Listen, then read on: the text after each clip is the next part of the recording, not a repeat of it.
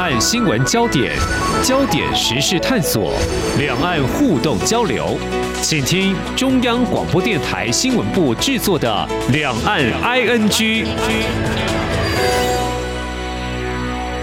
听众朋友，你好，我是黄丽杰，欢迎收听两岸 ING。二零一八年，两岸的民航天空一度紧张，怎么说呢？因为当时中国大陆片面更改 M 五零三航路，启用了 M 五零三南向北的航线，还有相关的衔接航线。虽然到目前为止应该是零意外吧，不过最新的动作又在二月一号重演。中国大陆是在一月三十号才对外宣布。取消 M 五零三航线偏西，由北向南单向飞行的方式，那么采取原本路线的双向飞航模式，并启用跟 M 五零三衔接的 W 一二二 W 一二三航线由西向东来运行哈，让这个 M 五零三航线争议再起，不同时间点同样的动作对这个空中安全。呃，是不是会提高一些风险呢？哈，飞航实务操作究竟需要做哪些调整？我们再度为听众朋友邀请到民航局管制中心前主任江天征老师来说明探讨，非常欢迎江老师，您好。您好，呃，各位听众大家好。对，二零一八年的时候，也因为当时媒体高度关注，我也有机会来请教老师您哦。我记得在那个时候，我首先问的就是一个很科普的一个问题哈，这个划定航路啊，到底要经过什么样的程序？想划定就划定吗？那要变更也是我已经决定了，就这样公布就 OK 了吗？好像就很快速的。老师是不是一刚开始也再科普一下，让我们听众可以了解？是的，我们先讲到这个 M 五零三。那必须要了解这个台海中线的来源。嗯，这个是在民国四十一年韩战爆发的时候，四十二年他们美国人就开始协防台湾。那个时候派了美军呢一个少将叫 Benjamin Davis Jr.，他来台湾啊，十三航空队的时候来台湾成立了中美协防司令部。那个时候呢，他就在台海中线呢画了这么一条线。所以这个中线的名字呢，到现在为止叫做 Davis Line。那 M 五零三航路，嗯，是二零一五年一月十二号的时候，那中共在台湾海峡中线以西划定了一个新的国际航路，但是啊，遭到我们政府的反对。嗯哼，那因为啊，虽然在海峡中线西侧，对我们？而且是大陆方面呢，在大陆的飞航情报区里面。并且那个他们已经完成了国际民航组织的核准，在这个情况之下呢，并没有什么不当的情形。嗯，那么我们政府认为呢，这个航线过于接近台湾海峡的中线。嗯哼哼。最主要的是紧贴着东面我们空军四个训练的空域。哦。各位，假如是在网络上啦，都看得到这个四块空域。为了安全的考量呢。严重的影响了我们军机的训练。嗯，那后来呢？海基会与大陆的海协会协商，也透过各种管道了达成协议，同意这条航路只是使用向南飞行，并且呢向西偏七个海里，避免过度靠近海峡的中线。至于呢，现在他自己要改变，这个不是一个。飞安的问题不是航空的问题，完全是政治的问题。政治问题。是的，是的。哦，然后我们就直接进入核心了哈，就是一个政治问题了。嗯，所以当时您说也有画出一个台海中线，那大家彼此遵守已经多年了，似乎也形成一种默契了。不过，二零一五年中国大陆想要改变，当时我们有表达我们的立场，就说反对。这样可能会有危险。那刚才、呃，老师您也特别提到了，的确可能会危及到我们在国军方面的飞航危险。可是二零一八年到现在，因为中国大陆做了这样的决定，飞也是照飞。那当然，我们在民航这个部分的话，应该是小心翼翼吧。像这种情况的话，通常在塔台，我们管制人员是不是呃，这个时候中国大陆已经决定了嘛？那我们就要让这个安全至上，会做什么样的调整呢？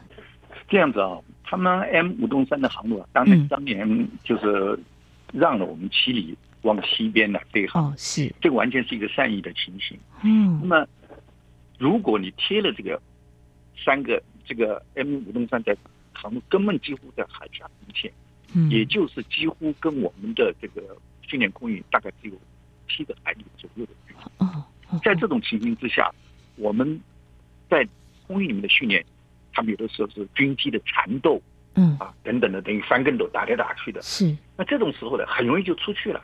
嗯、那这个当然是有军方的战管雷达要看得紧的，那引导的时候也很容易到边上。在这种情形的时候呢，所以我们必须要这个打跟斗就可能不能打得太远，哇，甚至要往往往往东面来。东面的话呢，也有我们自己的航路的等等，所以这个对我们讲起来，的确是也对军方是有一些影响。嗯。嗯，所以这个确保安全的确是可能受到一些威胁，比较不好做一些动作哈，免得擦枪走火了。那当然，我们很庆幸是没有什么意外。不过现在中国大陆，嗯，他对外的说法。呃，就是提升空域运作效率哦，所以又取消了 M 五东三的航线，由北向南偏西飞行的方式，同时要启用另外一个航线，由西向东飞行。老师来帮我们看一下哈、哦，像这样子的话，我想呢，两岸的飞航就金门、马祖这两个民航机的飞行，是不是就要怎么样来注意它的空中的安全呢？呃，金门马祖飞到台湾的飞机的话，一般讲起来哈，是呃都没有问题的，没有问题，都是我们在我们的飞航管跟站管管理下，嗯，没有问题。那所以我们来回是没有关系。嗯嗯嗯，他们的飞机呢，飞过来的时候，它贴近了我们边上，比较麻烦一点。哦，那不过话一讲回来，我们讲起来啊，呃，最近我才了解这两天哈，嗯哼，他们也采取了一些行动，比如说在下午。福州跟台湾之间的飞机啊，起飞以后啊，全都是我们的要求啊，协议的要求，嗯，往南面飞，飞了一段时间以后，然后一个大角度转弯飞向台湾，嗯，这个的用意就是说，在这个转弯之下，假如他们有军机在下面的话呢，嗯，这个时候目标就会分开，就可以察觉了。哦，那他现在这一次，他就是根本就是，哎，主动把我们的飞机带的直线回来。嗯，那这飞行员是很高兴的，可是讲起来好像，哎呀，这个很麻烦啊，这个安全是不是有顾虑的？这个叫在，嗯哼，比较贴近我们的所谓的那个训练空域。是，那这个训练空域呢，我们使用的上面，军方比较受到约束了，比较不方便，这是一个很现实的问题。哦，我这边有个问题想请教老师哦，就是说，嗯、我们有跟军方跟民航这个部分会保持在这个联系上，完全是无缝接轨。因为你有提到，就是我们的军机在飞行，在翻跟斗也会有受到一些影响。我们过去一直以来，民间跟这个军机方面。演训也是会有啊，还有这几年的共机扰台也非常的频繁呐、啊。对这个民航的工作人员、管制区的人员，是不是呃增加了蛮多工作上的一些负担压力的？嗯，原来在这个军方的活动方面，嗯，大概是从民国五十年开始，我们双方面就已经取得了协议。哦，当年是军方管军方，民方管民方的，那这样很危险。那后来以后呢，我们就规定。只要有航路，或者我们管制空域，管制空域包括哪些的机场附近，像桃园机场啊、松山机场，整个大概有个六十里的范围的圆圈，嗯，高雄、新墉港基地都有类似的情形。嗯，那在这个范围里面的时候呢，通通是由我们负责管制，包括军机的起飞降落也是由我们来负责。哦，啊，给他一个指示怎么飞。哦哦哦。那出去以后呢，当然我们几乎可以说是掌握他的状况的时候，啊，按照我们的指示飞，直接到空域外面的时候，跟战管联络，由战管来引导他们做什么作战的动作等等这些都不是问题。所以以往我们站管跟航管在我们国内的管协调的非常的良好。嗯哼。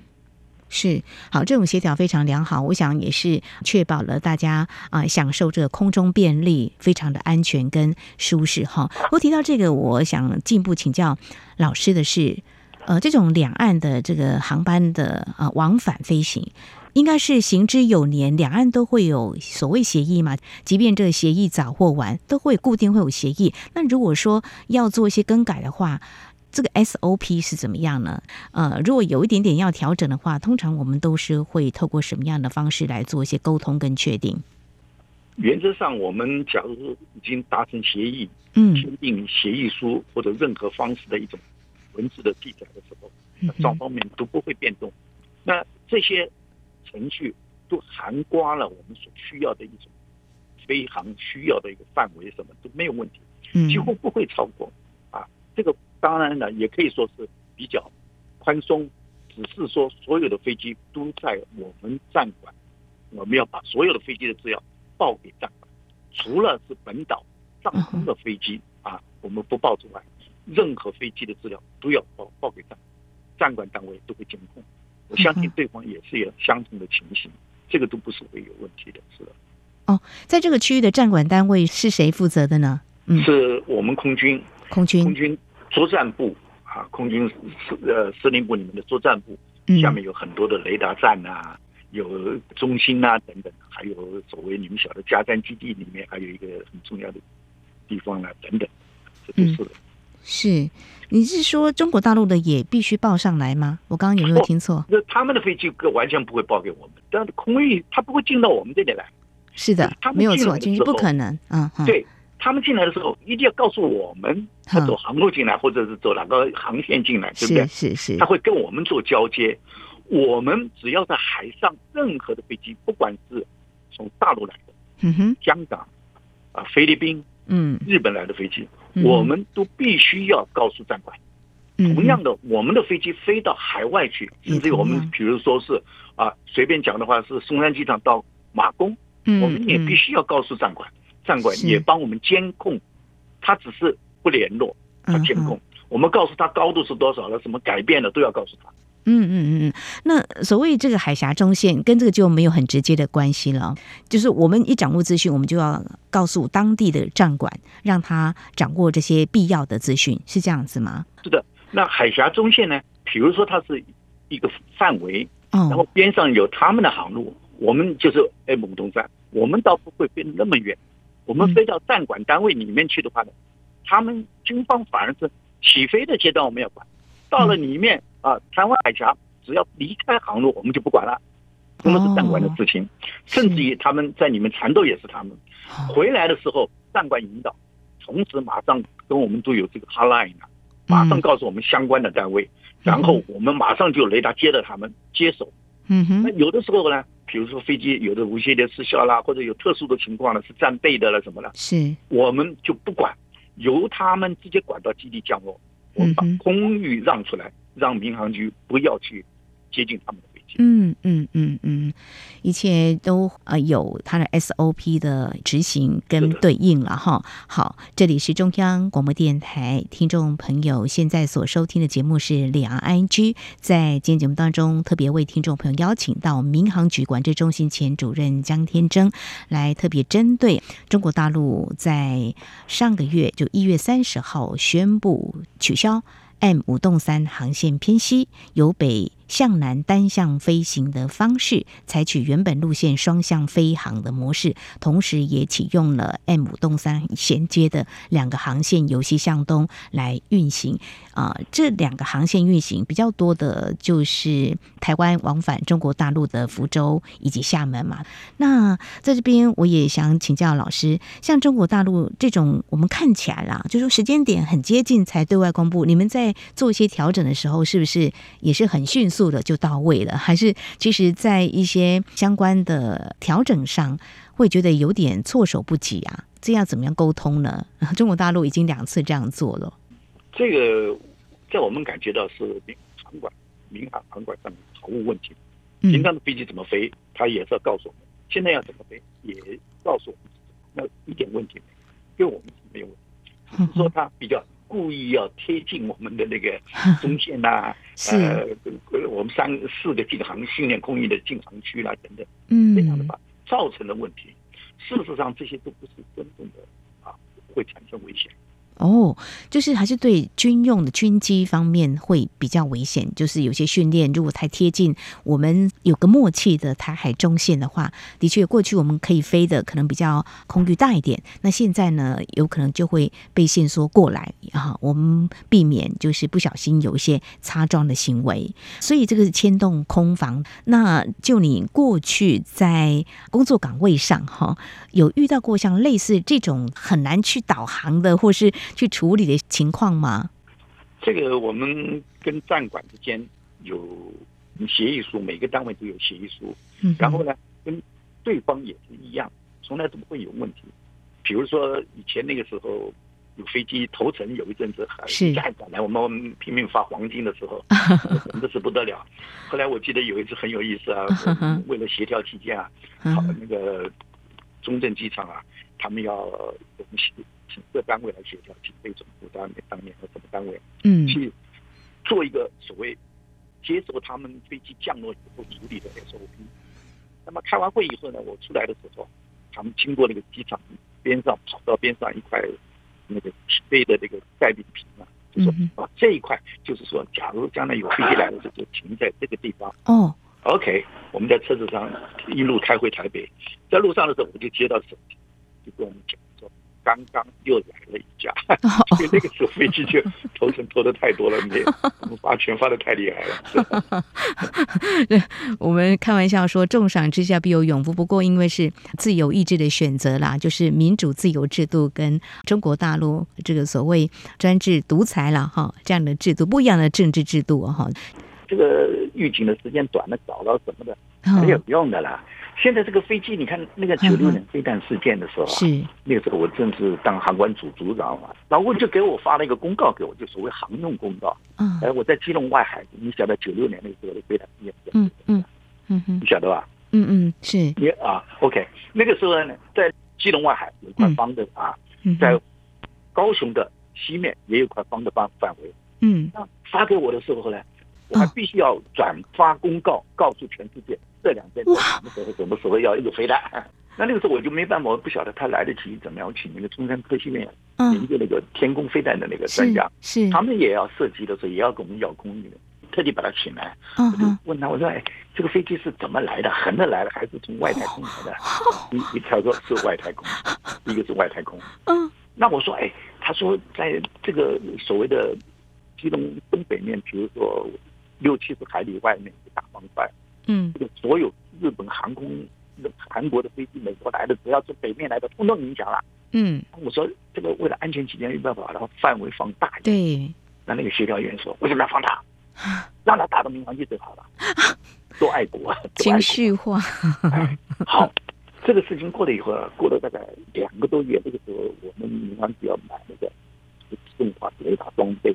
嗯，因为他们也想做这个生意嘛，所以他也跟我来了很多联络。嗯，他就带给我一个卡带给我看，哦哦，放在电脑里面，小彩色电脑，嗯，就看了一条线嗯，上往下来，嗯哼，六秒钟，嗯，他就跟我讲，这个就是基隆湾的话，嗯，他说准点准时，最厉害的一点，六秒钟里还可以看他的做很多的修正，嗯，九六年到现在到三十年，他要打哪里的话，少不了。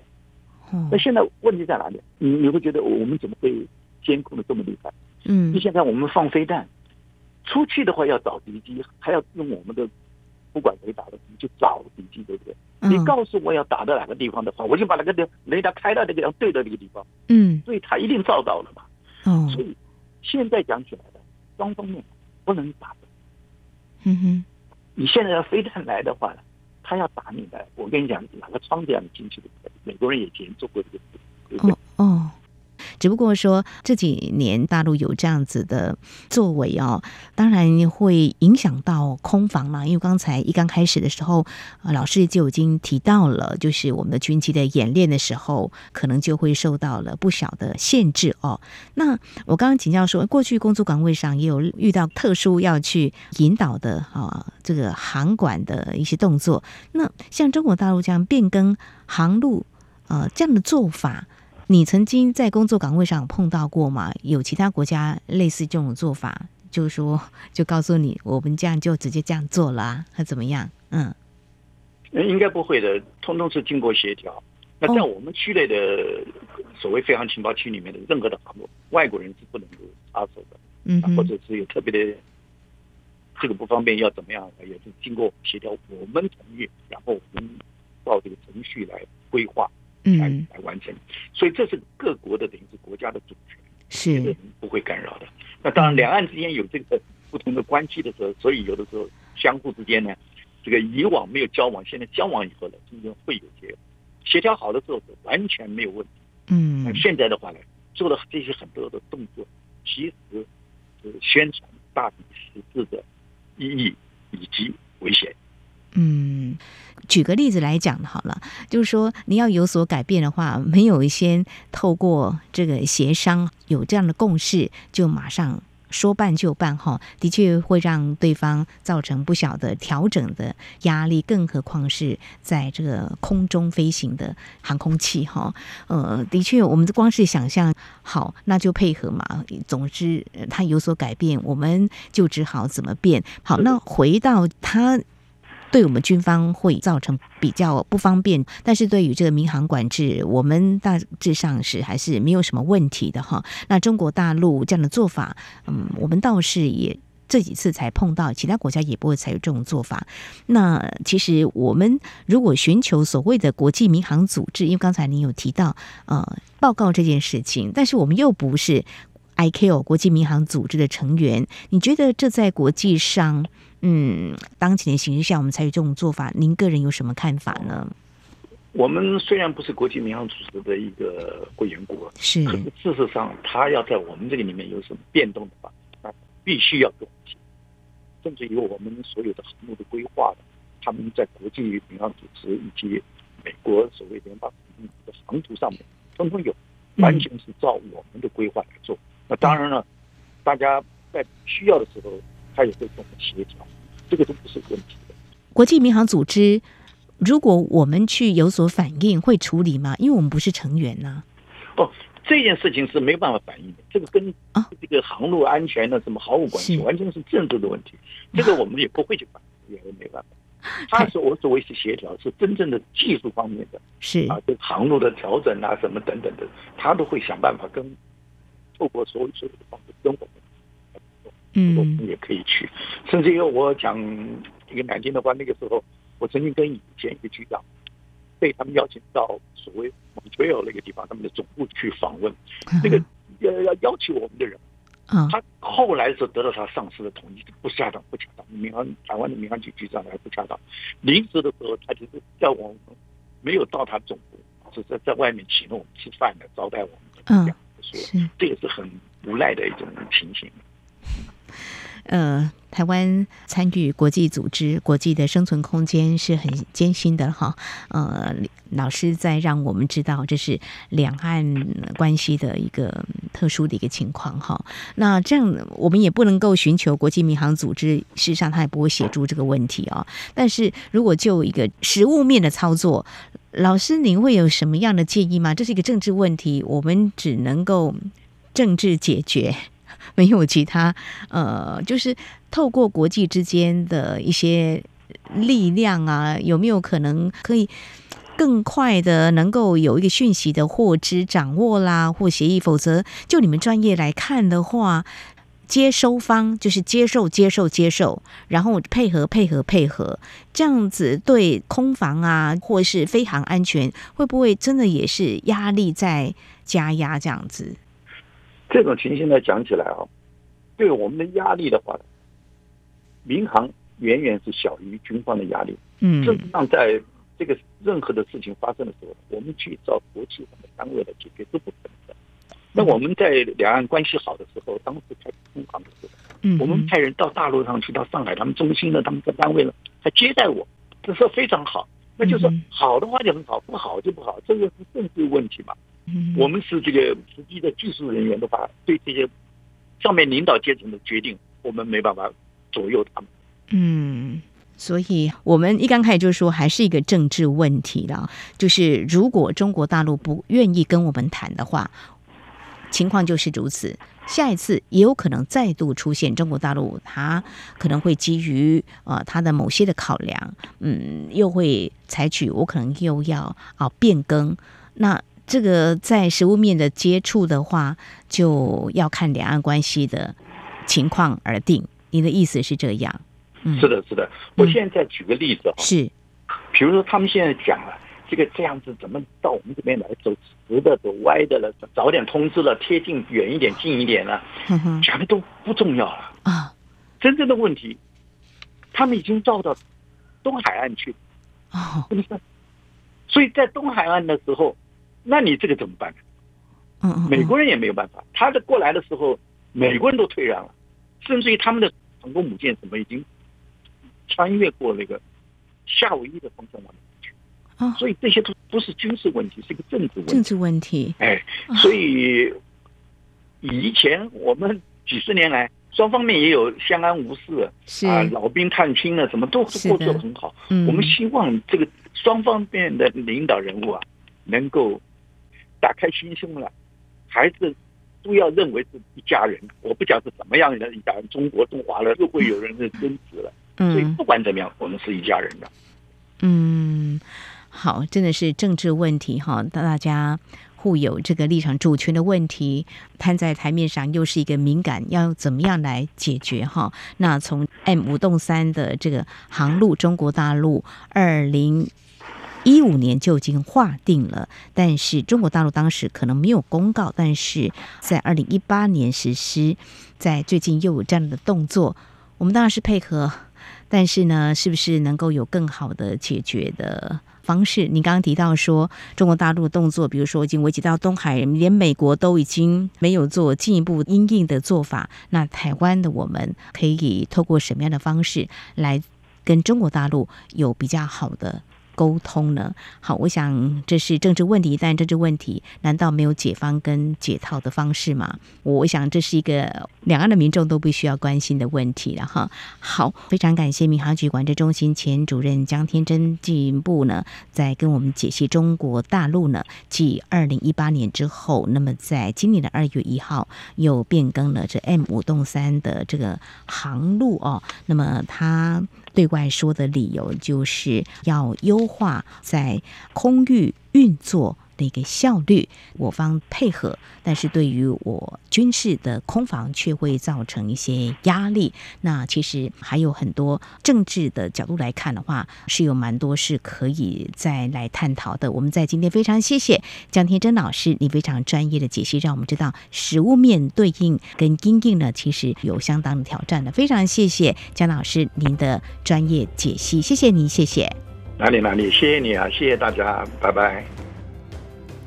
好，以上就是今天两岸剧节目，非常感谢听众朋友您的收听。节目尾声提醒您，收听节目除了可以透过央广官网，有更多平台，包括 Podcast 播客平台，还有在 SoundOn Spotify 都可以。非常欢迎听众朋友持续锁定，也来下载我们的节目。当然，如果听众朋友对节目有任何宝贵意见的话，也都非常欢迎听众朋友随时跟我们互动交流。您可以来信，传统信件写到台湾台北市北安路五十五号，写给两岸 ING 节目收就可以了。另外，也可以寄到 ing at rti 点 org 点 tw。同时，也非常欢迎听众朋友加入两岸 IG 节目的粉丝团。你在脸书的搜寻栏位上打上“两岸 IG 来搜寻就可以了。华丽姐祝福您，我们下次同一时间空中再会。